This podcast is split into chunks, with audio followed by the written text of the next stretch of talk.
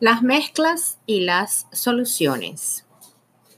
En el siguiente recuadro van a ver que las mezclas mantienen sus propiedades físicas, son, se pueden separar fácilmente. Por ejemplo, algunos instrumentos con los que podemos separar las mezclas. Imanes, filtros, coladores y nuestras propias manos. Por ejemplo,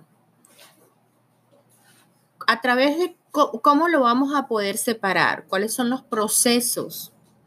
Con el imán los podemos atraer, podemos separarlo, filtrarlo y colarlo.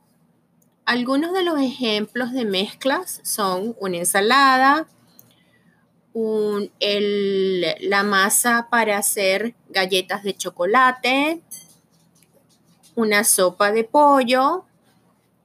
Esos son algunos de los ejemplos.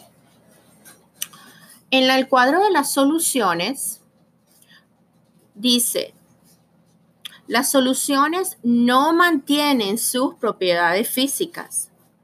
No son, no se pueden separar fácilmente y, y este, se disuelven de una manera homogénea, se, se disuelven por completo.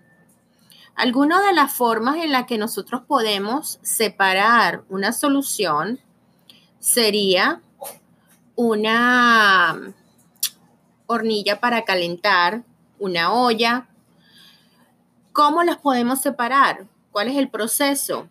Podemos separarlas podemos disolverlas y podemos evaporarlas.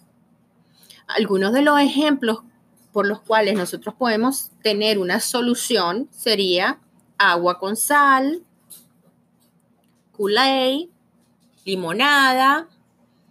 Esos son algunos de los ejemplos.